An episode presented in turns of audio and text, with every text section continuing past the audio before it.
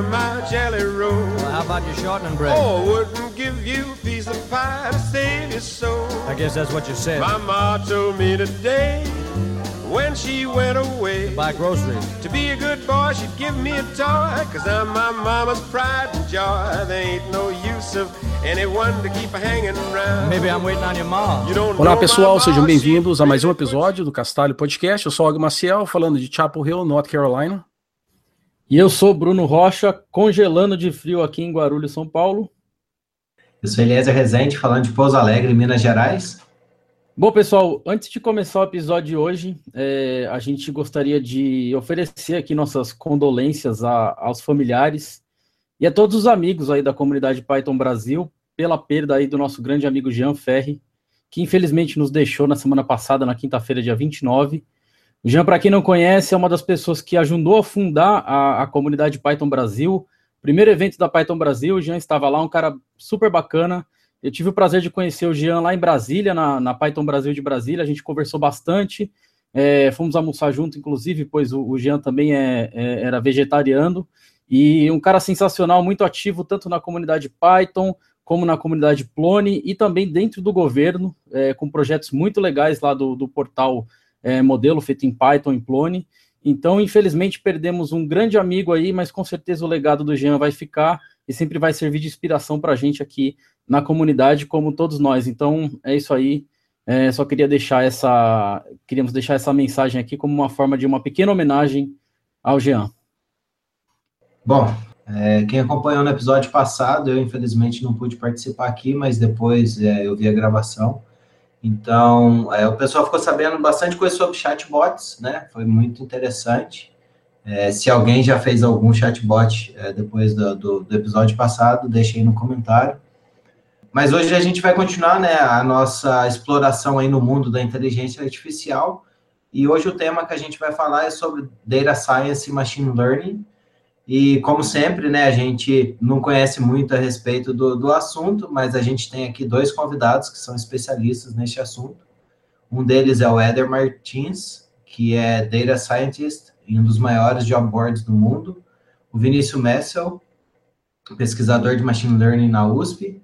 É, eu gostaria de agradecer, né, é, o pessoal ter topado o convite e que vocês sejam bem-vindos. E eu vou deixar aqui um espaço para vocês se apresentarem, deixar é, o que vocês fazem atualmente e tudo mais. Eu vou começar aqui sem preferência, porque ainda estou conhecendo o Vinícius. Bom, boa noite, galera. Eu sou o Vinícius, eu trabalho aqui na Cognitivo.ai como engenheiro de Machine Learning e também estou trabalhando lá na USP, estou fazendo iniciação científica em Deep Learning, então eu estou aplicando modelos de rede convolucional neural para reconhecimento de imagem e também me divirto pra caramba fazendo meus projetinhos aí, side projects, que eu apresento no Grupar. Fala galera, primeiro um agradecimento pelo convite, fiquei muito satisfeito. Meu nome é Éder, eu trabalho como cientista de dados no Grupo SIC. Eh, Eu trabalho normalmente com problemas que envolvem aprendizado de máquina, problemas de recomendação, busca, esse tipo de coisa. Eh, Eu sou mestre em ciência da computação pela UFMG e é isso. Bacana, sejam muito bem-vindos então ao Castalho Podcast. Eu vou começar agora com o nosso processo de perguntas aqui para vocês. Então, como para dar o pontapé inicial, sempre que a gente fala, né, o assunto é inteligência artificial, nós sempre ouvimos alguns termos, né? Entre eles seria data science, machine learning, deep learning. Então, vocês poderiam, por favor, explicar para a gente o significado de cada um desses termos e as- as suas aplicações práticas, começando com Éder? Tudo bem, então é, eu vou falar um pouco é, sobre Data Science, ou Ciência de Dados, ah, que é um nome chique, que é, é de acordo com aquela, aquele, uma- um negócio aí de um, que saiu um tempo atrás, é a profissão mais sexy do século XXI. Ah, mas ah, o que a gente faz normalmente é é, estudar problemas e dar solução para esses problemas que são baseadas nos dados que, que a gente tem.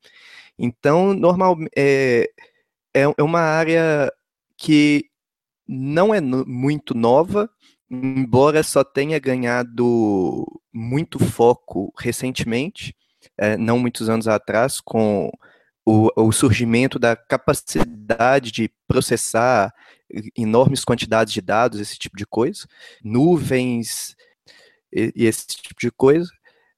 E o que a gente faz é tipo, tentar buscar a, a solução de um problema, a, solução de um problema, melhorar um algoritmo, melhorar, por exemplo, as vendas num, num, num comércio eletrônico, ou melhorar o, no meu caso lá, as recomendações que a gente manda para os usuários da, da Cato, de, de currículos e de tanto do, dos recrutadores quanto do, dos candidatos que recebem recomendações de vaga.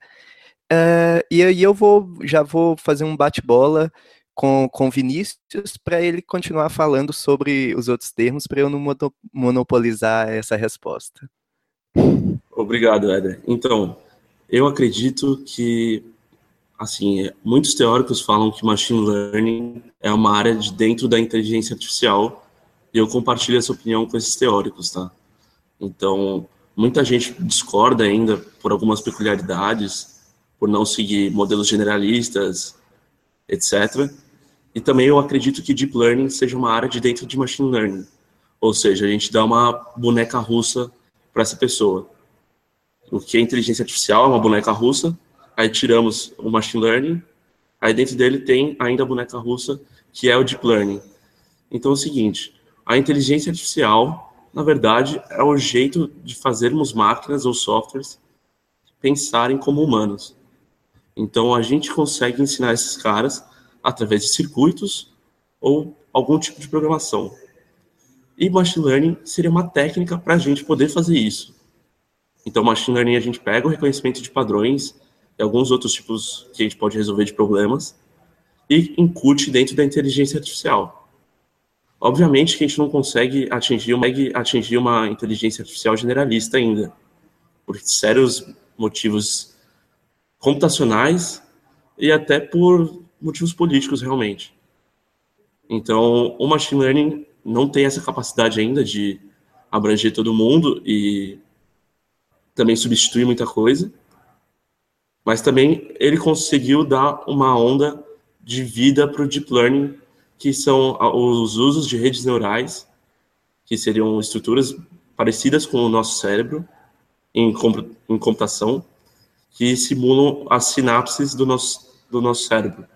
Então, a gente pegando essas sinapses, as ativações dentro das redes neurais, dado um valor X, a gente pode definir entre elas as classes ou se tal item é favorável para um usuário ou não.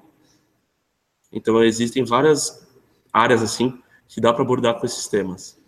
Legal, Vinícius. Então você falou agora uma coisa aí bem interessante que você falou de ensino, né? E toda vez que eu escuto falar em aprendizado de máquina, eu lembro daquele GIF, né? Não sei se vocês viram que rodou na internet aí, que era um monitor assim, e vários monitorzinhos virados de costa olhando para o monitor maior, como se aquele monitorzinho estivesse aprendendo realmente alguma coisa na escola, né? E aí a gente entra nesse negócio aí de é, treinamento de algoritmos e, e, aprendizado de máquina. E aí eu fico pensando, né? Como é que você faz para ensinar uma máquina? Como é que você faz esse tal do treinamento aí? Já ouvi dizer que tem treinamento supervisionado, treinamento não supervisionado. Então tem, tem diversas, diversas formas, pelo jeito, de ensinar uma máquina a fazer alguma coisa. Então eu queria pedir aí, começando por você, né? Depois o Eder pode dar a opinião dele Explica pra gente aí de um jeito bem for dummies mesmo, né?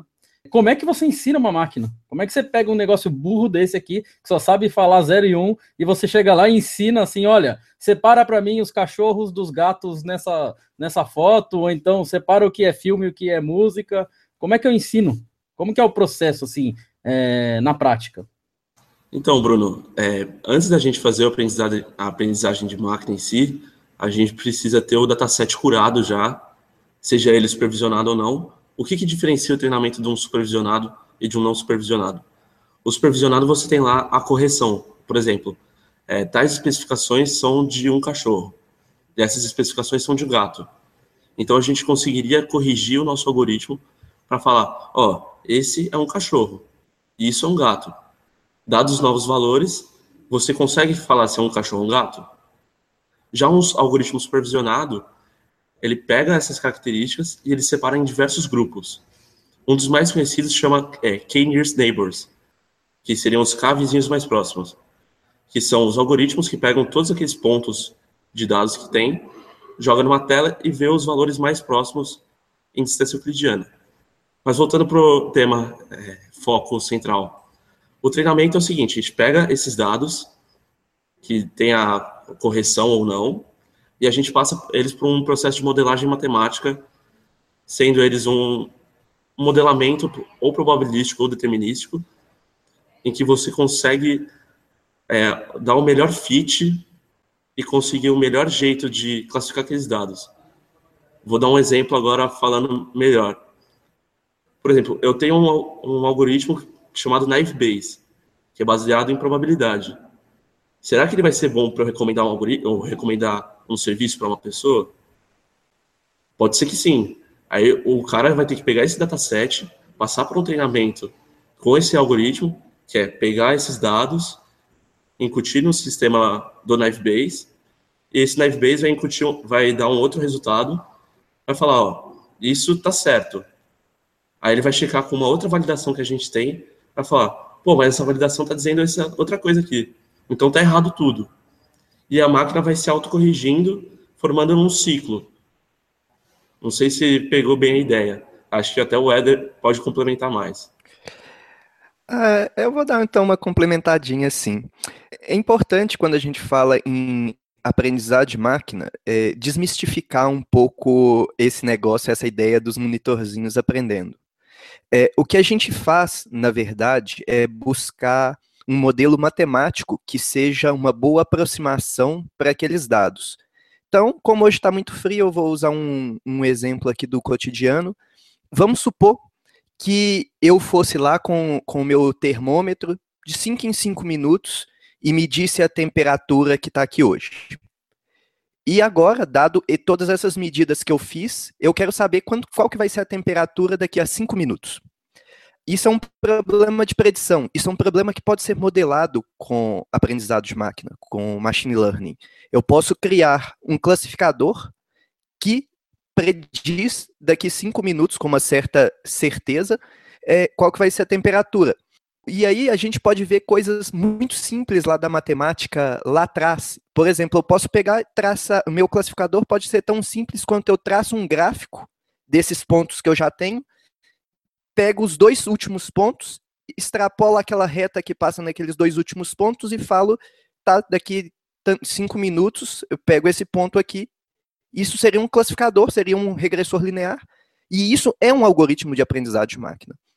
Então, quando a gente fala em aprendizado de máquina, não é uma técnica mágica, ah, não são os dados, não. É você entender o problema que você está na mão, você ter dados sobre esse problema, onde esses dados são entradas para o seu algoritmo, e a partir desses dados, você, o seu algoritmo vai fazer uma conta, vai fazer ou, ou vai tomar decisões estilo ifs e then else's ali, e vai te dar um resultado que é a sua saída.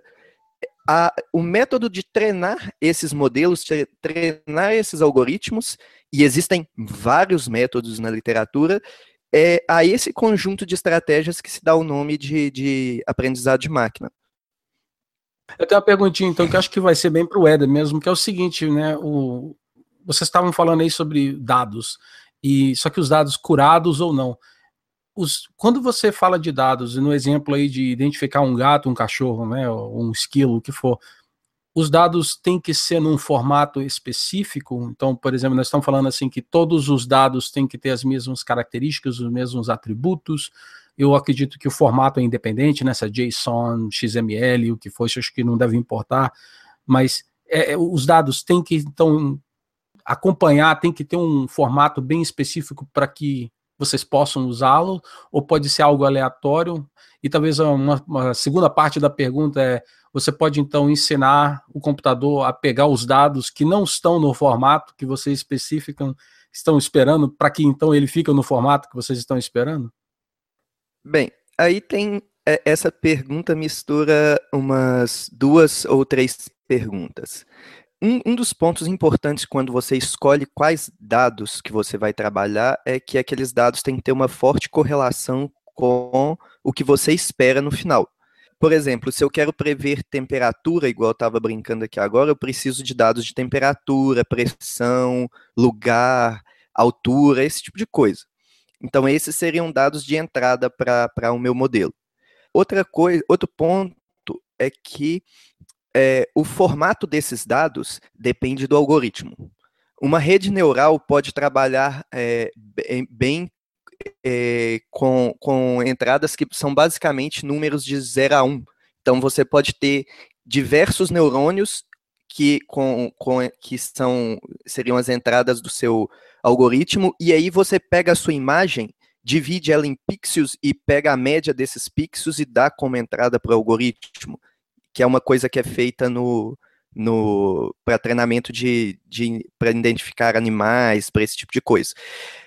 Vai depender do seu algoritmo. Se geralmente esses dados vão estar em memória, então eles vão ser alguma estrutura de dados particular do, do seu algoritmo. Uh, um outro exemplo seriam as famosas árvores de decisão, onde que é, o, a minha, as, as, minhas entradas são, são também valores e eu uso esses valores para tomar decisões. Por exemplo, a, eu, eu tenho lá um, um dataset que, que fala sobre câncer. Então eu tenho lá um, um, um, monte de pacientes que eu sei se, tiver, se teve ou não câncer e tenho, por exemplo, é, dados como ah, teve é, manchas na pele, teve é, apresentou tal resultado em tal tipo de exame clínico, e a partir disso eu construo uma árvore de decisão. Então, a, a, o formato de entrada depende exclusivamente do algoritmo você tem que dar um, um dado no, na, naquela entrada que aquele tipo de algoritmo espera. Se você tivesse um regressor linear, você teria que dar um número para ele, por exemplo. E agora, se eu vou armazenar esses dados como XML, JSON, se eu vou pegar esses caras de um banco de dados, não faz diferença. Bom, faz sim. Estamos em 2017, né? XML, por favor, nem pensar. verdade, verdade. Bom, até queria complementar aqui o que o Eder falou, que é o seguinte, o, os algoritmos também, os dados que você usa para fazer os algoritmos, você tem, você tem que seguir o mesmo padrão em todos esses dados. Então, isso é muito importante, porque às vezes você pode acabar gerando ou um outlier, que seria um dado muito fora do padrão, ou também uma classificação muito errada, o que leva a diagnósticos errados, etc. Então, é bem importante que você sempre siga o padrão e nunca deixe um campo vazio em machine learning. É, eu acho que a gente tem umas perguntas aqui do, do chat, né? Olha só, o, eu vou começar pela do Cássio Botaro, que ele fez uma, ele fez uma notificação aqui interessante, que é o seguinte: é, você citou alguns termos aí, né? Você falou machine learners, e nem todo mundo fala machine learners. Então, explica para a galera aí o que significa fit, né? Quando você falou então, fit, é. Fit seria pegar os dados que a gente tem e treinar o nosso modelo matemático com base nesses dados. Basicamente, você colocar esses dados no modelo e ah, treinar eles. Encaixar os dados dentro de um Isso. modelo que você definiu. Agora fez todo sentido. E Éder, você falou aí um negócio também que é regressor linear. Eu fiquei pensando em regressão para outras vidas aqui e tal.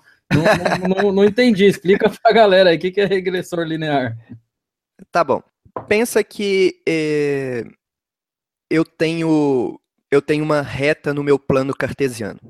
Então eu posso usar, vamos supor que o meu eixo x seja um, alguma alguma característica, alguma feature que eu esteja interessado, e no meu eixo y esteja a predição dessa feature. Por exemplo, a temperatura, no caso lá do primeiro exemplo. Então, um regressor linear seria essa reta, que eu posso pegar um ponto X que está para frente, que eu ainda não tenho um valor verdadeiro dele, e usar esse o valor de Y como um chute para esse, esse valor que eu estou querendo. Então, vamos lá no meu exemplo, quando eu peguei um monte de pontos de temperatura, fiz uma reta com eles e peguei um, um ponto que está no tempo 5 minutos para frente e chutei, a temperatura vai aumentar um grau, ou vai diminuir um grau do que está agora. Então, isso, esse, essa reta é o regressor. Entendido. E mais uma coisa aí que ficou também no ar é a questão de feature, né? Quando vocês falam de feature, features. vocês estão falando exatamente do quê? Das características desse, desse dado, é? Características. As features são as entradas, é, a grosso modo falando. Então, por, exemplo, por a- a exemplo, temperatura ali, o número da temperatura Seria- é uma feature. seria uma feature. E o horário modelo. seria outra feature. Seria Seria outra isso. feature. Então cada campo Isso. de dados é uma feature. Isso. Uma dúvida aqui, né? Todo mundo já sabe, eu, o Og e o Bruno, a gente trabalha com testes automatizados. No nosso caso, a gente faz assim: se, os- se a gente entrar com A, o sistema deve retornar B, que é um negócio assim mais assertivo. E no caso de machine learning, é algo que é mais probabilístico. Então, a, a minha curiosidade é como que se testa e garante, e garante a qualidade de um programa de inteligência artificial e como vocês têm certeza que o resultado dessa análise é, é realmente assertivo? Tipo, como que aquela análise lá do exemplo do gato e cachorro, que ele vai chegar nesse ponto, se existe uma maneira de testar isso, quanto você precisa ter, é, treinar, é, tem também aquela questão, sempre que a gente fala inteligência artificial, ele pode ficar super especializado, né? No caso de você treinar demais, que ele acaba que não, não identifica muitas coisas, então seria mais ou menos aí nesse sentido. E para comentar sobre isso, eu vou começar aqui pelo Éder. Ah, beleza. Esse é um ponto bastante importante, que é ser capaz de dizer no final das contas. Você gerou um modelo, agora eu quero avaliar esse modelo, eu quero saber se esse modelo é bom ou ruim. É, existem algumas técnicas para fazer isso.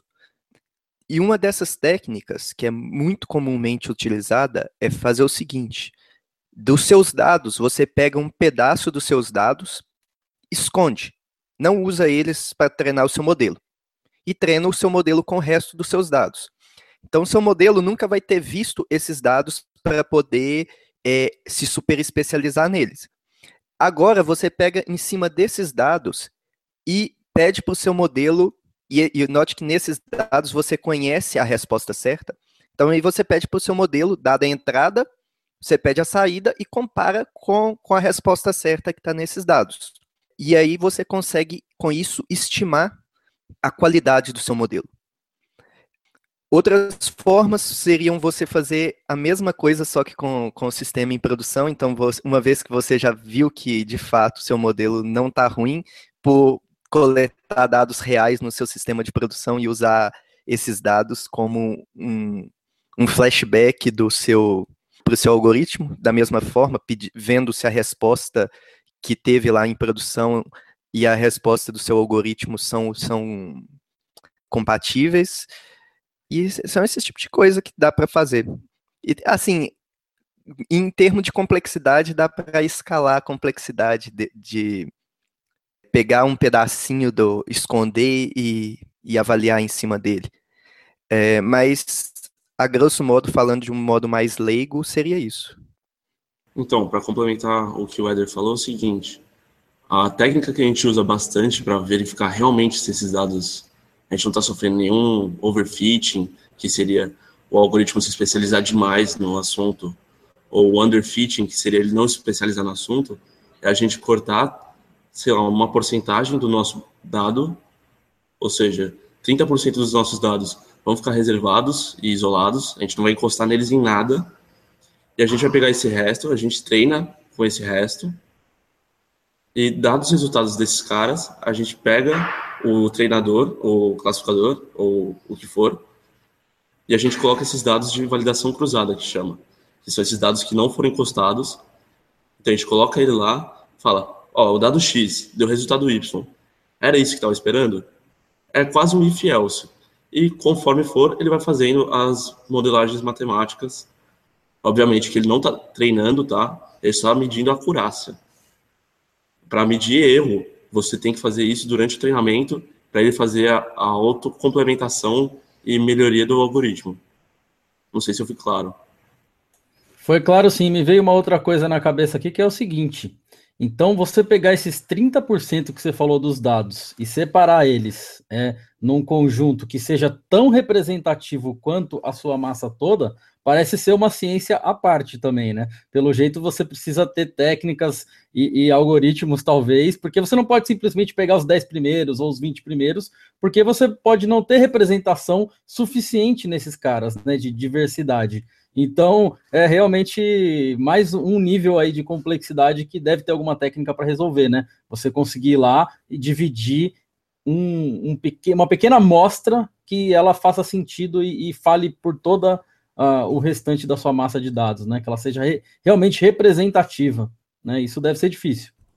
Então, o engraçado é que a gente, assim, as coisas mais básicas que a gente faz é o seguinte: a gente pega um randomizador joga o nosso dataset nele e a gente faz o, o corte dos primeiros 70% e depois os 30%. Então fica uma coisa bem tranquila de trabalhar. Não foi escolhido aleatoriamente, na verdade pseudo aleatoriamente, mas não vamos entrar em detalhes.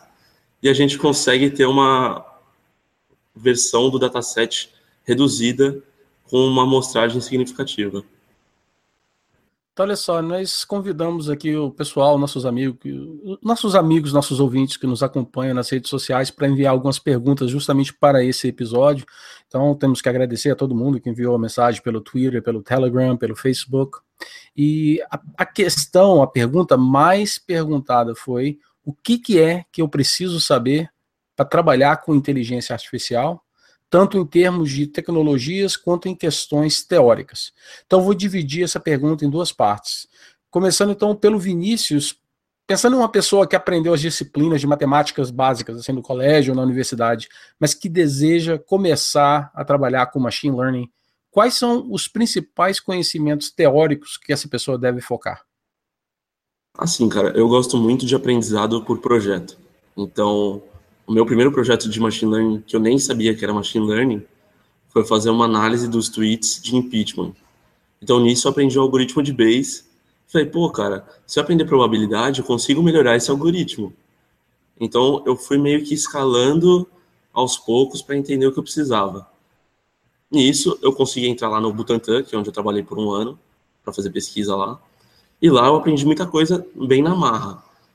Então, eu não sou um ótimo exemplo de assim preparação. Eu aprendo bem na marra. Mas é o seguinte, eu recomendo para essa galera que dê uma estudada em probabilidade, saiba pelo menos noção de distribuição. É, não precisa saber aquelas cálculos, aquelas, aqueles teoremas malucos, não, de números grandes e números pequenos, etc. Eu gosto de que saiba estatística também, né, que é bom. Eu também acho que devem saber programar, cara. Que na verdade eu sabia programar antes de saber tudo isso. Então acho que foi essa parte mais importante. Porque a documentação dessas bibliotecas são muito boas. Bacana, né? E olha só, o, o Paulo César, que está aqui no chat, ele até fez uma pergunta que uma pergunta e comentário, né? Faz alguns dias que ele está pensando em começar a estudar machine learning e ele gostaria que vocês pudessem indicar algum livro para eles, ou uma coisa mais prática para ele começar. Então, continuando com você, Vinícius, você indica alguma coisa? Pô, cara, de livro, eu acho que depende muito do que você quer começar estudando. Tem um livro da O'Reilly de inteligência coletiva, se você quer aprender algoritmos de recomendação. É uma coisa bem hands-on. Tem um livro que está para sair agora de Deep Learning, do Éder Santana, que é um brasileiro que trabalhou na Apple, no Google, acho que no Google, não tenho certeza, e trabalhou em algumas outras empresas com Machine Learning, que é bem legal.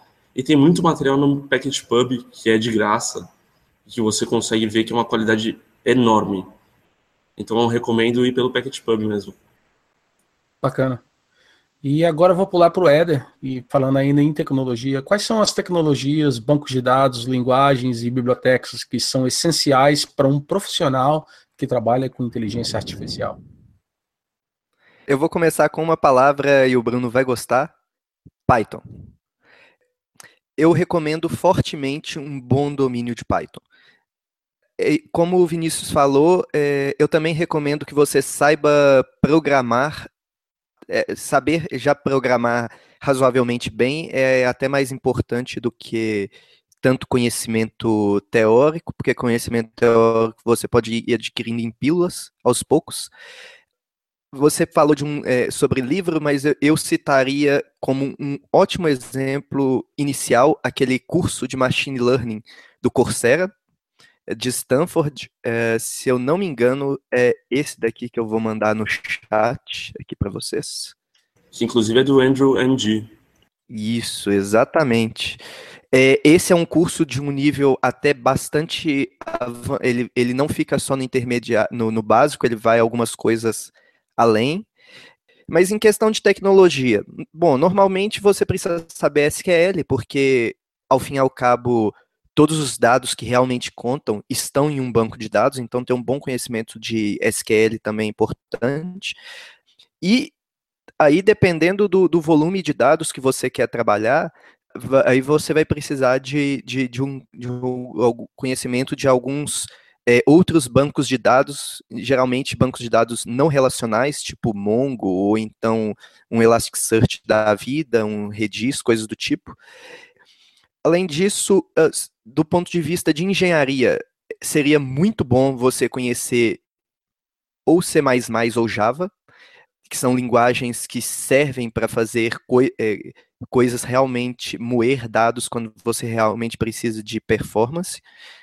E ainda voltando no Python, o Python tem um toolbox muito bom.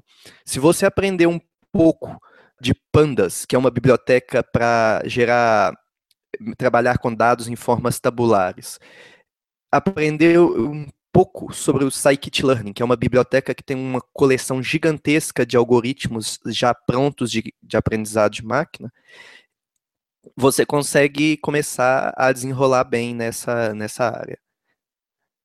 Além disso, aí eu não sei se, vai, se esse exemplo vai valer. Nosso time de Data Science hoje tem umas 12 pessoas, todas elas são formadas e em computação e têm pelo menos mestrado na, em alguma área relacionada à inteligência artificial. Mas isso não é de forma nenhuma mandatório para você começar a estudar sobre o assunto. Legal, é uma coisa também que vale a pena citar é a linguagem em escala, né? Eu me lembro, inclusive, nesse, essa semana que eu tive no Caipira, lá, o evento em Ribeirão Preto, a gente teve uma palestra bem legal da Daniela, é, lá da, da Globo, e ela me mencionou que os projetos dela lá com Spark, é, a maioria das coisas rodam com escala, mas aí eles têm o, o Spark ali com o PySpark para fazer os experimentos e tudo mais. Então, acho que o Scala é uma, uma linguagem forte de, em cima da, da JVM também, que o pessoal de Machine Learning usa, né? Vou contar um segredo para você. É. A gente colocou a Scala no nosso blacklist de linguagens. Nossa, a gente trabalhou com a Scala já em um projeto nosso uh, passado e a conclusão que a gente chegou é: não, não vamos usar esse negócio um dos principais é, que estava puxando escala para frente também, que é o LinkedIn, há, alguns meses atrás também é, falou não, nós vamos, nosso código nós vamos dar preferência a Java, a Scala.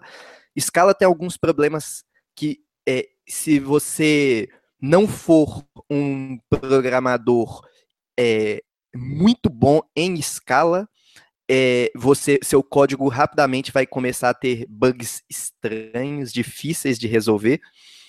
É, eu não recomendaria como uma boa ideia, não. Embora tenha esse hype mesmo sobre escala é, infund, é, é, amplamente difundido aí na, na comunidade machine learning. Cara, na verdade eu acho que o Scala dentro do, do ambiente machine learning é muito mais pelo ambiente Apache, né? Por essa galera do PySpark, do Hive e do Hadoop. Por exemplo, aqui na empresa a gente usava o Hadoop, a gente usava o PySpark, a gente usava todas essas bibliotecas. A gente não usa mais porque a gente está passando por uma reestruturação, mas provavelmente a gente vai voltar a usar. Eu estou muito ansioso para poder mexer direto na escala no Hadoop ou no Spark mesmo. Então, eu acho que vai ser. Tomara que não seja um balde de água fria, que nem o Eder falou. Ah, legal. Então, ó, em breve a gente vai falar de novo sobre escala aqui no, no, no Castalho, daqui a alguns meses ou semanas, porque achei interessante essa polêmica aí. A Jéssica, inclusive, comentou aqui no chat que o, o projeto Serenata de Amor, eles também tentaram usar a escala, mas acabaram deixando para lá, né? Para resolver o, a inteligência do Serenata de Amor, que é um projeto bem bacana também que usa machine learning e vale a pena citar aqui nesse episódio, né? É, ainda voltaremos também a falar de Serenata. Um abraço para todo mundo aí que, que colabora e, e faz parte do Serenata. Quando vocês quiserem vir aqui fazer um castalho sobre Serenata, tenho certeza que vai ser bem interessante. É, bom, mas eu vou, eu vou aproveitar que vocês citaram Hadoop, PySpark, esse monte de coisa aí. Eu já cheguei a dar uma brincada com essas coisas na época que eu tentei ajudar o pessoal aí do, do time do Eder, quando eu trabalhei lá na, na Cato. E eu cheguei a dar uma brincada com essas coisas todas aí, eu tenho uma noção de como elas funcionam. É, mas hoje em dia eu vejo que a galera fala mais naquelas soluções de black box, sabe? Tipo o IBM Watson, né? Que é o sistema da IBM aí que parece que que tem tudo resolvido lá, você aperta um botãozinho, vira uma chavinha, só joga seus dados e ele vai fazer é, mágica, né? E eu lembro também que a gente tem aí exemplos, né? Por exemplo, o Deep Blue, que foi uma máquina que venceu o Kasparov lá no, no xadrez, né?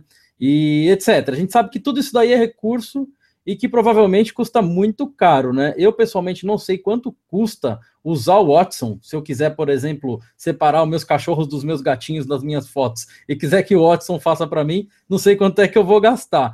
Mas aí eu queria saber de vocês o seguinte: para quem tem dinheiro, para quem tem grana, quem é uma empresa, um órgão, um instituto e consegue pagar essas coisas todas ou manter infra de Hadoop e, e, e etc. Talvez o problema seja só contratar o cara certo que vai fazer esse negócio funcionar. Que também é difícil, né? Não é fácil contratar esse cara. Mas aí é, é uma outra história. Mas para quem não tem dinheiro, por exemplo, e tem um projetinho ali, ou está começando a sua startup e quer, ou por exemplo, eu que quero separar meus, meus gatinhos dos meus cachorrinhos das minhas fotos, é, o que que o que, que eu posso fazer, né, para fugir do custo desses negócios todos aí? Qual seria um caminho. Eu preciso ter um supercomputador, ou aqui no meu notebook, ou na minha VMzinha lá na DigitalOcean, eu consigo rodar alguma coisa que vai me, me ajudar com machine learning. O que, que vocês acham disso? Começando aí pelo Eder. No final, eu vou mostrar um exemplozinho de um algoritmo mais elaborado de machine learning. E para treinar esse algoritmo, uh, eu usei o laptop que eu estou falando com vocês agora, que é um i5, que é bastante fraquinho. Esse negócio, eh, a gente tem um, um hype muito forte sobre Big Data hoje em dia. Ah, que precisamos de muitos dados e não sei o quê.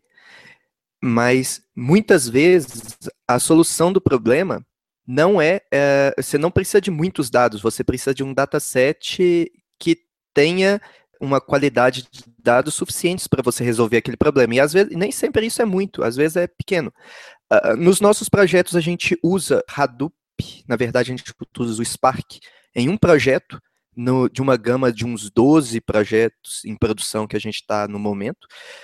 Os outros projetos, a maioria deles são construídos com arquiteturas bastante mais simples do que manter um, um cluster de, de Spark. Eu nunca usei o Watson, mas eu acredito que essa coisa do algoritmo mágico que resolve todos os problemas não existe. Prova disso é que, embora o Google tenha derrotado o campeão de Go com o, o, a inteligência artificial que joga Go, ainda eles ainda não soltaram carros que se dirigem sozinhos, que é um problema do mundo. Já, esse sim é um problema. Na verdade, os dois são um problema do mundo real, mas esse é um problema mais prático. É, mas, nem tanto, ninguém, embora eles tenham esses supercomputadores, tenham tudo, os carros não estão se dirigindo sozinho aí na rua ainda. Com, com um notebook comum, você consegue fazer muita, muita coisa hoje em dia. Você não precisa de um, grandes arquiteturas. Claro que quando o seu problema vai ficando complexo, você vai começando realmente a ter muito mais dados, aí você vai precisar começar a pensar em como você vai usar, lá no caso, a sua nuvem para conseguir provisionar máquinas e resolver seu problema. Bacana, legal saber disso. Acho que é uma pergunta de uma questão aí de muitas pessoas, né? Porque com certeza ninguém quer gastar dinheiro quando está começando ou quando está é, aprendendo, né? Então, é, é, bom depois a gente no final aí ver esse exemplo aí que você tem para mostrar para a gente. E aí eu vou encaixar aqui uma pergunta do João Paulo no chat, que ele perguntou o seguinte: se vocês saberiam citar algum exemplo de reconhecimento de padrão da vida real que foi descoberto através do machine learning. Eu estou tentando decifrar aqui a, a, a questão, mas acho que deve ser algum exemplo, por exemplo, na área de saúde, sei lá. Será que tem alguma, alguma doença que, que o machine learning ajudou a, a, a resolver, por então, exemplo? Por exemplo, Bruno, eu no Instituto Butantan, eu trabalhava lá no ano passado, a gente estava trabalhando com um problema de câncer de próstata. Então a gente tinha todo o sequenciamento das células que a gente tinha e a gente tentava separar essas células entre cancerosas ou não cancerosas, ou cancerígenas, não sei o termo correto.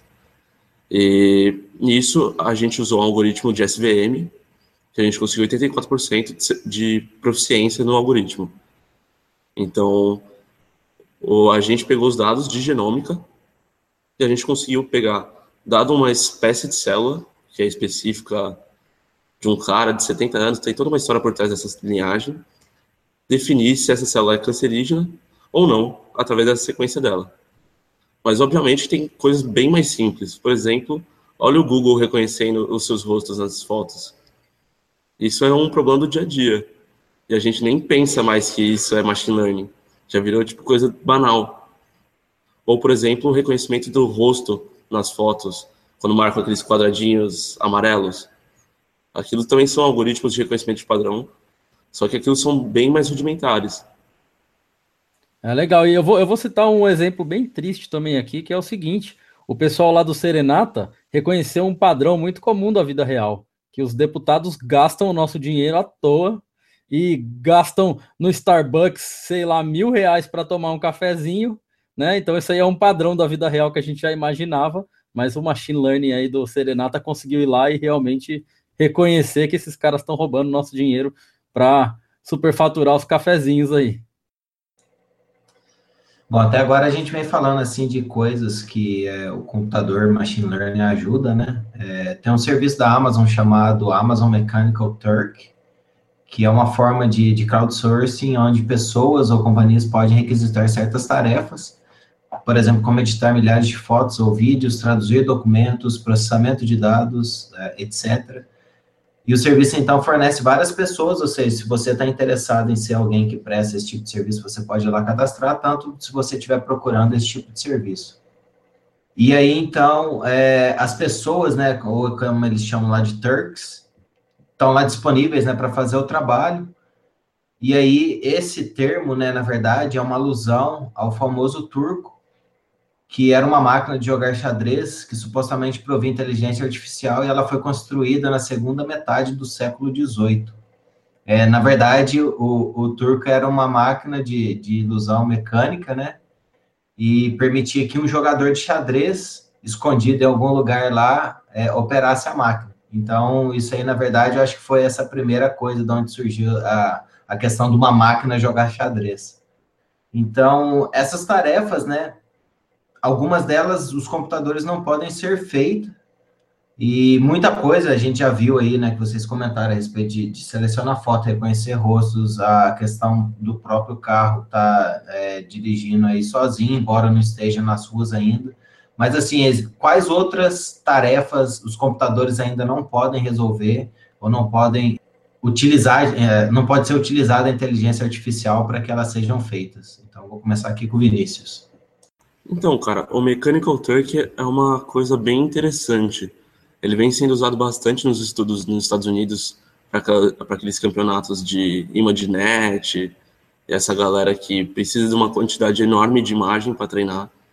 Então, o que, que eles fazem? Eles pegam essas imagens que eles querem usar como base, sendo as livre para uso não comercial, eles colocam no Mechanical Turk com uma recompensa para cada pessoa e, essa pessoa ela tem que ir lá e marcar na imagem, por exemplo, onde está certo objeto, ou quantos objetos daquele tem, etc. Isso é uma tarefa bem massiva. Você supondo que no ImageNet tem 50 mil imagens, isso tomaria um tempo desgraçado. Se eu não me engano, eles falam, eles estimam em 200 mil horas de trabalho humano. Então não seria uma coisa muito trivial. Eu, na USP, estou marcando um conjunto de imagens de 600 imagens e estou marcando onde tem os QR Codes nelas. Então, o meu problema atualmente está sendo realmente perder tempo e marcar essas imagens porque a gente não tem verba para isso. Mas a questão dos datasets curados é o seguinte: o Mechanical Turk ajuda muito nessa parte que você pode ter uma preguiça, né, de falar assim, porra, deixa a Amazon cuidar para mim, enquanto eu faço outras coisas mais importantes. Por exemplo, você lê paper ou como você vai aprofundar sua pesquisa. Isso é um grande salvador de pátria, cara. E um exemplo de Mechanical Turk que você também pode usar é, por exemplo, você pegar o trial do IBM Watson, pegar os textos que você quer, por exemplo, fazer análise de sentimento, jogar nele, pegar a resposta e usar ele para montar um dataset teu treinado para treinamento, entendeu? Você roubou meio que os dados de treinamento deles e a classificação deles. Então você acaba conseguindo algumas maracutaias para poder classificar novos dados.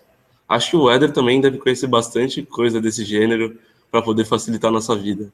É, eu só quero é, complementar aqui, ó, o Rafael Assunção falou no chat aqui que então teoricamente ainda tem uma dependência humana, né? É, Não tem muita. E aí já liga com a, com a pergunta do Eliezer aí, que é: tem algum tipo de tarefa que não pode ser feito por um computador? Que a gente depende 100% da, do, do humano? Na verdade, sim. Tem muitas, muitas, muitas tarefas que a gente depende 100% do humano. A gente está muito, mais muito distante dos filmes de ficção científica, de, de computadorzinhos fazendo tudo. Qualquer coisa criativa depende da, do, do ser humano. Muitas tarefas mecânicas mesmo, é, e até simples, como por exemplo dirigir um carro, pelo menos até daqui os próximos 5 ou 10 anos, vai depender de um ser humano. Então, é, coisas às vezes muito complexas também, é, dependem do, do ser humano, mas essa questão de criar um dataset que, usando lá, por exemplo, o Mechanical Turk, muitas vezes você nem precisa do, do Mechanical Turk, você precisa que o seu dataset conte que os seus dados tenham a informação necessária para você criar o, o, seu modelo. E o Mechanical Turk nessa hora vem, às vezes, num, com, como uma boa ferramenta para você poder obter essa resposta certa. Porque às vezes é uma coisa que um ser humano faz com muita facilidade em distinguir, e você e o seu algoritmo você não sabe ainda, você precisa construir. E aí você pode recorrer a isso como uma forma de escala. Então, é, seria inviável você, você gerar. Vamos dizer lá que seu algoritmo precisa de 50 mil exemplos. Você passaria semanas classificando isso. Então, você escala, põe lá no, no fork gera um monte de réplicazinhas uh, robôs sua e manda eles classificarem. Você citou o lance de é, produção criativa, mas tem o TensorFlow lá do Google, não tem? Que consegue fazer umas artes lá. Eu até vi um exemplo que o pessoal tirava metade de uma foto, rasgava a foto no meio, e aí ele conseguia recompor a, a outra metade da foto, sabe? Sozinho, assim. Então, é, esse TensorFlow aí é, um, é uma espécie de machine, máquina criativa? Não, não. O TensorFlow é um algoritmo. Na verdade, ele é uma, mais uma toolbox. É, para a construção de algoritmos de machine learning, para a construção de algoritmos de redes neurais. E, e, esses exemplos, eles são muito bonitos de se mostrarem para parecer uma coisa grandiosa, mas na verdade toda a inteligência que está ali por trás está em quem construiu esse algoritmo. Aqueles algoritmos que pintam com, com uma imagem com o, o estilo de um pintor. Então você dá um monte de quadros para o algoritmo de um pintor, o algoritmo aprende alguma coisa ali, e aí você dá uma imagem sua, ele aplica aquela, aquela imagem, que foi, foi um dos primeiros que eles soltaram como exemplo do TensorFlow. A inteligência tá na construção da rede quem construiu a rede teve uma sacada muito esperta de que com aquele algoritmo ele criava um filtro que ele conseguia deixar só o estilo. Então a inteligência tá no cara, não tá no algoritmo ainda. Embora o algoritmo pareça super inteligente, é claro. Bacana. Me fez lembrar também, esses dias eu tinha lido um artigo falando sobre como o pessoal está usando, então, inteligência artificial para acompanhar resultados de esportes aqui nos Estados Unidos. Então, você imagina, né? Todo dia tem, sei lá, trocentos jogos de beisebol, trocentos jogos de hack, por aí vai. E aí o que eles fazem, como eles têm os dados em, em tempo real, é gerar o artigo que vai ser publicado então no final do dia para poder fazer a análise do jogo. E isso é assim, é muito bacana. E, e eles estavam dizendo que quando você lê o, o artigo, é difícil de você notar que não foi escrito por um humano, sabe? Então é uma coisa bem, bem interessante que eu tinha olhado e, e estavam, o foco era assim, não só mostrar como é que é bacana isso, mas como que tá, estaria talvez removendo, tirando o trabalho das pessoas que fazem isso, né? Mas aí, Éder, você falou de ficção e aí é, vai ser até um gancho legal para minha pergunta, que é o seguinte: é, todo mundo que, que me acompanha, ou que me conhece, sabe que eu leio muito. E quando eu era criança, e até hoje, a, a verdade é que até hoje, eu, eu li e continuo lendo muita ficção científica né, na minha infância. Então, esse assunto aí que a gente está falando aqui agora me fez lembrar das três leis da robótica que foram criadas pelo, pelo escritor é, Isaac Asimov. Eu não sei se vocês conhecem aqui o Isaac Asimov, mas eu vou pedir permissão para vocês deixar eu ter o meu, meu momento geek aqui, meu momento nerd aqui, que eu quero falar para vocês sobre essas leis, né? Então, essas leis ou esses princípios, eles tinham com objetivo de permitir o controle e limitar o comportamento de robôs, né? Assim como o Isaac Asimov criou muitos robôs nos livros, né, nas obras dele, tinham muitos robôs, então ele criou essas leis. E as leis, essas leis são: primeira lei, um robô não pode ferir um ser humano ou, por inação, permitir que um ser humano sofra algum mal. A segunda lei, um robô deve obedecer às ordens que lhe sejam dadas por seres humanos, seres humanos, exceto nos casos em que tais ordens entrem em conflito com a primeira lei. E a terceira lei é: um robô deve proteger sua própria existência, desde que tal proteção não entre em conflito com a primeira ou a segunda lei. Aí, mais tarde, né, eu fui dar uma olhada na informação aqui, o Asimov acrescentou a lei zero, que fica acima de todas elas, que é um robô não pode causar mal à humanidade, ou por omissão, permitir que a humanidade sofra algum mal. Então aí agora vem a pergunta. Eu fiz todo esse, esse discurso aqui para fazer minha pergunta, que é, na opinião de vocês, né, existe algum problema de ética que ainda precisa ser considerado e, e desenhado nessas tecnologias que usam inteligência artificial hoje em dia? poderíamos em breve assistir nas notícias, ligar a televisão e ver a notícia, o caso onde um robô, uma máquina, um sistema aí controlado por inteligência artificial causou algum dano, feriu seres humanos, começando com o Éder. Eu vou, vou começar citando Eu Robô. Eu acho que mesmo com essa lei zero, o, o desastre que aconteceu no, no, no Eu Robô poderia acontecer, porque é justamente isso no filme da, da, da máquina achar o ser humano, eu tenho que controlar ele, porque senão ele vai se autodestruir, ele é uma praga. De fato, como o Smith falou para Morfeu, os seres humanos parecem mais vírus do que é, mamíferos existem sim questões éticas para o futuro.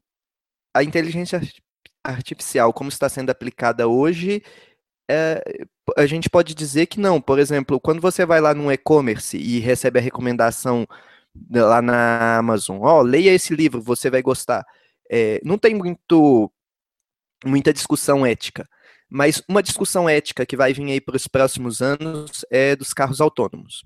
E é a seguinte discussão: suponha que seu carro está é, tá indo na direção de, de uma pessoa e, e, o seu carro, o algoritmo é, calcule que vai dar um acidente. E aí ele tenha duas opções viáveis: atropelar essa pessoa ou é, bater com o carro numa parede, causando possivelmente a morte dos seu, seu, seus tripulantes.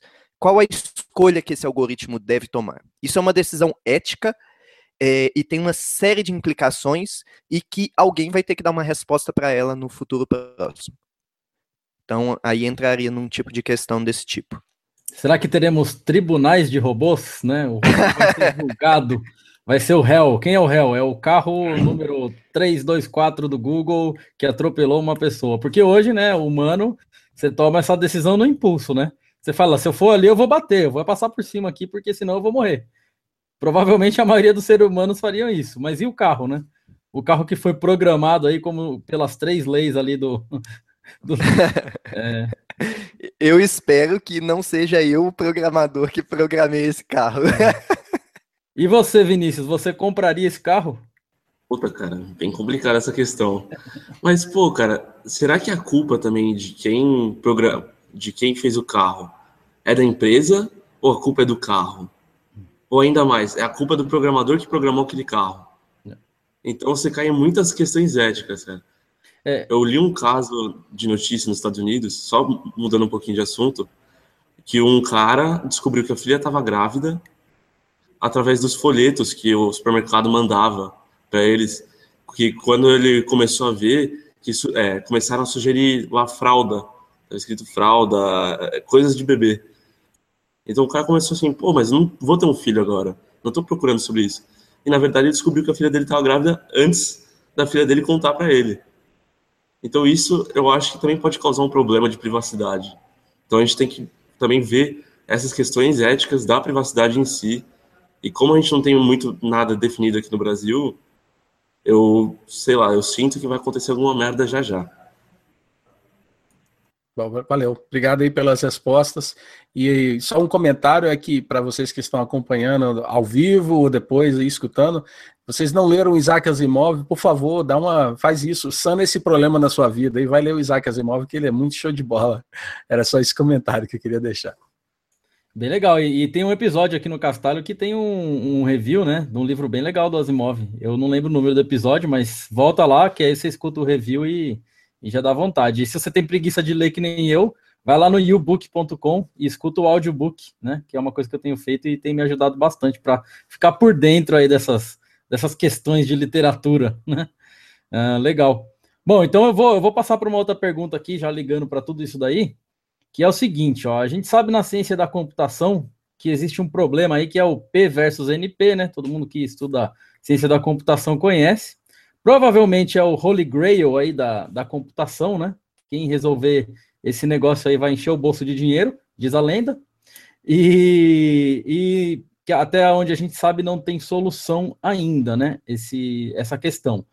Provavelmente, né? Provavelmente não. Obviamente, essa questão influencia muito nos algoritmos de machine learning.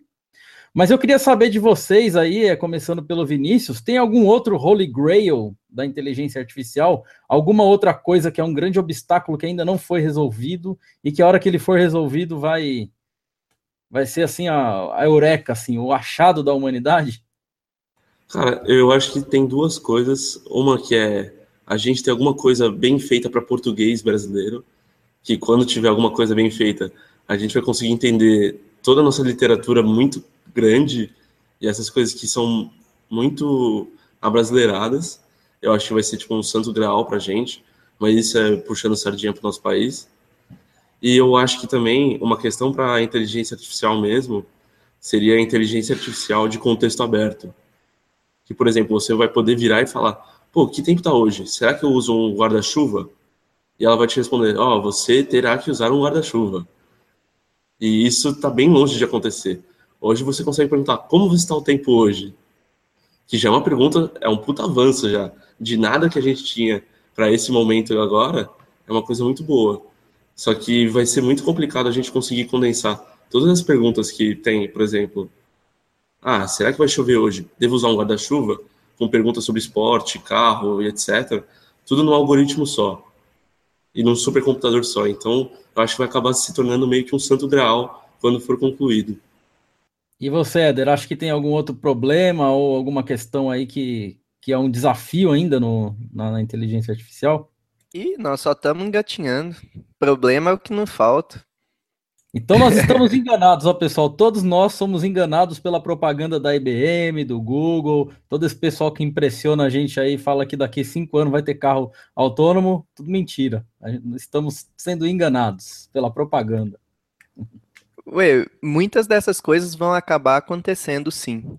Algumas muito mais rápido do que o que a gente pensava, outras muito mais demorado do que o que a gente pensava se previa que só lá para 2047 que iam derrotar o campeão de Go com, com o computador. Aconteceu aí alguns meses atrás. Mas, de um ponto de vista de buscar a inteligência irrestrita, digamos assim, um, um computador que realmente pensa, isso ainda está muito longe.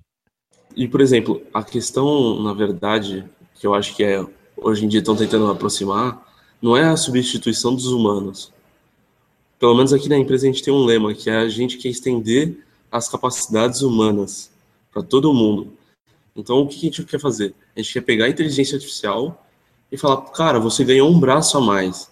Faz alguma coisa, tipo, que você não podia fazer com esse braço, ou faz uma coisa que você quer complementar com esse braço e com os outros dois você trabalha normalmente. Então você consegue, sei lá, expandir mesmo as suas capacidades, mas a gente não consegue ainda chegar num computador que pensa, como o Eder falou, que seria uma inovação grandiosíssima. Que seria muito legal também, cara. Eu gostaria de ver a resposta de tudo do universo, não sei no 42. Bom, essa de Luciano 42 aí eu acho que vai demorar um pouco, talvez nunca venha, mas o Patrick Mazulo é, ele comentou né, que ele está começando a estudar Machine Learning, que ele até é, viu alguns cursos lá da Udemy. E aí ele perguntou a respeito como está a questão do mercado de trabalho nessa área. O que, que vocês dois aí têm a dizer? É, sei lá, vamos começar aí pelo Éder. O mercado de trabalho, a despeito da crise do Brasil, está muito bom. Lá, lá na SIC, a gente continuamente tem, tem vaga aberta, a gente não consegue preencher a, a, todas as vagas que, que a gente tem. E mesmo é, a gente tendo bases aqui em BH, em São Paulo, lá, lá na, na Austrália, é, ainda assim a gente, a gente tem, consegue ter vaga aberta. O, um bom profissional da área de é, ciência de dados de acordo com o Stack Overflow, está ganhando um bom dinheiro acima da média do, do, do que ganharia um, um, analista, um desenvolvedor, um programador normal.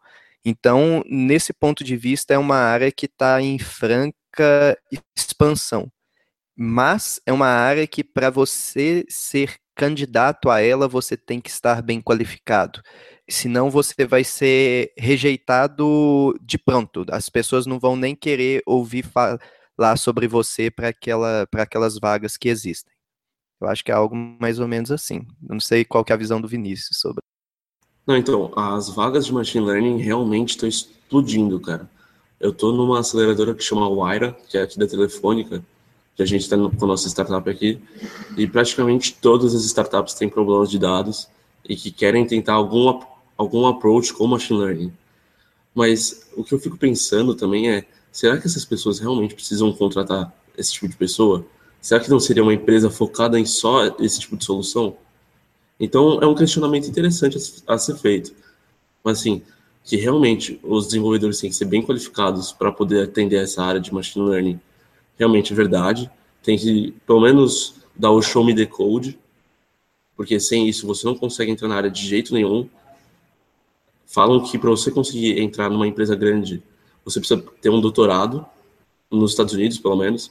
Então, é complicado, assim, para quem não pretende seguir uma carreira acadêmica, entrar nessa área no momento não está sendo um bom negócio. Mas se tiver esforço e dedicação, eu que não sou graduado, estou nessa área, eu acho que qualquer um consegue entrar. Então, acho que compensa bastante a pessoa se esforçar. Bom, vou fazer só um comentário rápido aqui então, Éder, já que eu sou um programador aí comum e você é um data scientist, eu já sei que você ganha muito bem. Quando eu for para Python Brasil aí em BH, sei que você vai estar tá lá. A cerveja é por sua conta, beleza? Oi, beleza. Ainda mais se for aquela cerveja que, que aquela galera lá do Python fabrica. Ué. Ah, boa. É, Isso aí. Mas aí, ó, Bruno, você é um, top, um programador de primeira classe aí, ó. Você trabalhou com a gente no, lá no nosso time por alguns anos, mesmo sem, sem, sem entrar, adentrar muito na parte do, do, de machine learning mesmo, porque tem muitas coisas também ao, ao redor, por exemplo, que envolve muito trabalho de estruturação de dados, trabalho de engenharia, trabalho de DevOps, para manter aquilo que, que é produzido em pé. Então, é, é, um, é uma outra área que também tem bastante oportunidade. Boa para quem não quer seguir aí fazer um doutorado, se envolver aí como um data developer Com- aí, um, um- É alguma coisa do tipo. alguma coisa isso. desse tipo. Legal. O engraçado é que é o seguinte: falam que o data scientist bom é o cara que conhece mais de, de estatística que um programador. Então você está fora da média em estatística para um programador e fora da média também em programação para um estatístico. Então, se você está nesse nível, eu acho que você deve tentar realmente uma carreira nos dados, que provavelmente esse vai ser o futuro, cara. Ainda antes da gente ir pro demo, tem mais uma pergunta aqui do Felipe Correia, né? Ele comentou assim: Eu já vi o Watson fazendo análise de personalidade é, em personagens de filmes. E aí a dúvida dele é a seguinte: vocês têm alguma ideia de como esses dados são inseridos na máquina e qual o tipo de modelo utilizado? Os modelos do Watson são predominantemente redes neurais, mas o, o, o, esses dados são, são inseridos geralmente de alguma forma tabular. Por exemplo, no, no caso do filme, eu poderia ter o, o título, o gênero, o, o ator que faz aquele personagem, é, falas mesmo daquele personagem, tudo isso como características, como features para o modelo, para o modelo tentar aprender a- alguma coisa a esse respeito. É claro que isso também deve ter precisado de uma, uma base de dados de treino muito, muito, muito bem preparada. Não é essa ideia de que eu tenho um algoritmo mágico que soca dado na entrada e sai a resposta certa, está longe de ser, correto. Assim, ter- eu não tenho mais muitos detalhes sobre, sobre o algoritmo mesmo que está ali dentro para fazer essa classificação, mas é alguma coisa bastante elaborada. É, eu também não tenho nenhum detalhe, eu só trabalhei com o pessoal da IBM, assim, trabalhei com um membro que era da nossa equipe, o Felipe Dornelas, um forte abraço aí para ele, e, assim, eu desconheço totalmente a estrutura da IBM, tá? Ele nunca me falou nada, então a IBM ele não tá quebrando a NDA. Mas, assim, eu imagino que seja um, tipo um Word to Vec, se for análise de, de roteiro, que seria a gente pegar as frases do roteiro e pegar as, as falas mais frequentes e separar elas por vetores. Seria, por exemplo, definir uma variável com essas frases. Então, nisso, o cara vai fazer alguma análise, por exemplo, sentimental, ou vai definir, pô, esse ator tem mais papéis de vilão. Alguma coisa desse tipo que possa trazer esse tipo de enriquecimento para o dado e falar, pô, esse personagem aqui é malévolo ou não. Então, deve ser alguma coisa nesse sentido. Mas não imagino que seja de imagem também. Olha, para vocês que estão escutando esse episódio, não puderam nos acompanhar ao vivo pelo YouTube, nós acabamos de fazer, tive, o Ed acabou de nos dar um demo, aqui ele mostrou um código bem bacana aqui de, de como usar Machine Learning, tá, usando Python. Então, para vocês então que não puderam acompanhar ao vivo, dá uma olhadinha depois lá no canal do YouTube, vai, nós vamos deixar o link para vocês já ir direto no demo para vocês saberem o que, que é que aconteceu, mas não se preocupe que todos os dados que foram mencionados, todos os links vão estar incluídos também no show notes. Eu gostaria então agora de agradecer aos nossos convidados, é, obrigado assim por ter passado aqui um bom tempo com a gente, responder um monte de perguntas, nossas, pergunta do pessoal que participou aqui, foi muito bacana, eu aprendi bastante, porque eu vou confessar que antes desse episódio eu sabia exatamente zero sobre esse, esse material e com certeza ainda eu, eu não, não fui para o 100, eu devo estar agora, acho que eu sei um ou dois, tá? Mas foi aprendi bastante coisa aqui, tem muita coisa que eu ainda tenho que ler para aprender mais. Então, vou dar agora um, um espaço para vocês aqui fazer o seu jabá e fazer a sua propaganda e, e o que seja, até pedir doação aí, se vocês quiserem fazer uma campanha aí do Éder Carente, uma coisa assim, para poder arrecadar dinheiro. Então, começando com você, Éder, faz o seu jabá aí para gente. Ah, eu não tenho muito jabá a, a fazer meu, não, só mesmo uh, agradecer a oportunidade. Foi muito bom estar tá, tá falando sobre isso aqui com todos vocês. E acho que é isso. Fala pelo menos um link aí, seu, seu Twitter, seu Facebook, seu e-mail, se alguém quiser Cara, pedir código aí. De código, meu, eu sou bastante low profile nesse ponto. Meu GitHub é DRF Martins. Ah, verdade, tem uma coisa legal lá no meu GitHub.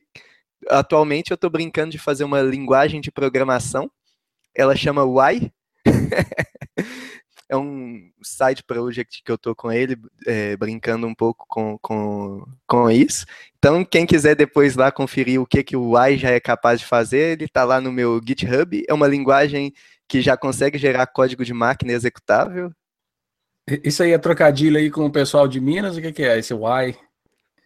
É, o Y é uma expressão nossa, né? O Y do mineiro pode ser usado para de, Deve ser um acrônimo, tipo Universal uh, Artificial Intelligence. e aí é, é, contigo, Vinícius. Bom, é, a galera que quiser mesmo tirar dúvida desses assuntos e se aprofundar bastante, tem o canal lá, o Zona de Dados, e que eu posto lá no Twitter também, o meu Twitter é @vmesel. E quem quiser tirar dúvida, entra lá no grupo do Grupo São Paulo ou no Python Brasil Rules, que a gente está lá e vamos tirar dúvida com certeza, cara. Aí eu queria também agradecer o Éder, o Eliezer, ao Bruno, a todo mundo que está aí assistindo a gente. Meu, é, é, muito legal estar com vocês. E ao Og também, legal. porque eu esqueci de falar o nome dele. É. Tranquilo. Legal, galera, muito bom. É, eu vou falar uma coisa, ó. Parece que a gente só foi um gostinho assim desse assunto. Provavelmente daqui um tempo a gente vai voltar aqui, porque só aqui na minha cabeça já passou que a gente tem que falar sobre IPython Notebook, né? Jupyter Notebook, a gente tem que falar sobre visualização de dados, né? Todos os tipos de, de projetos bacanas. Então, provavelmente a gente vai ter mais para frente aí algum outro episódio aí sobre isso.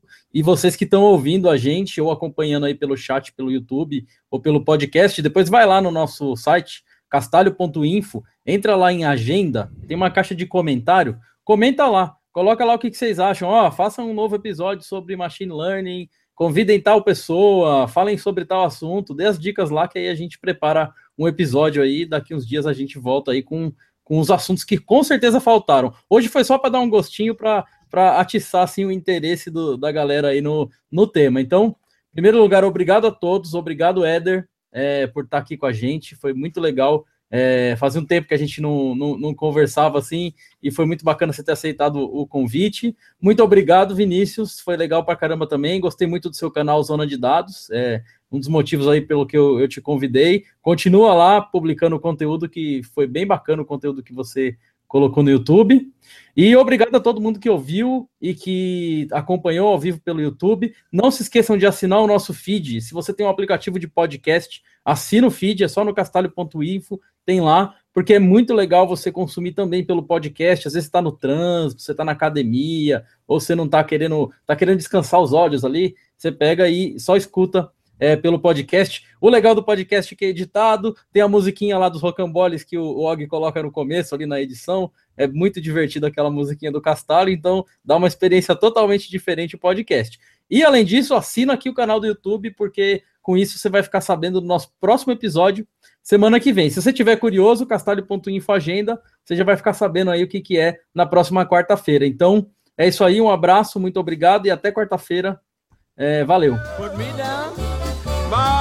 Baking up a stone and her oven is still warm. I know you want it, but you can't have it, and I ain't gonna give you none. You dirty boy.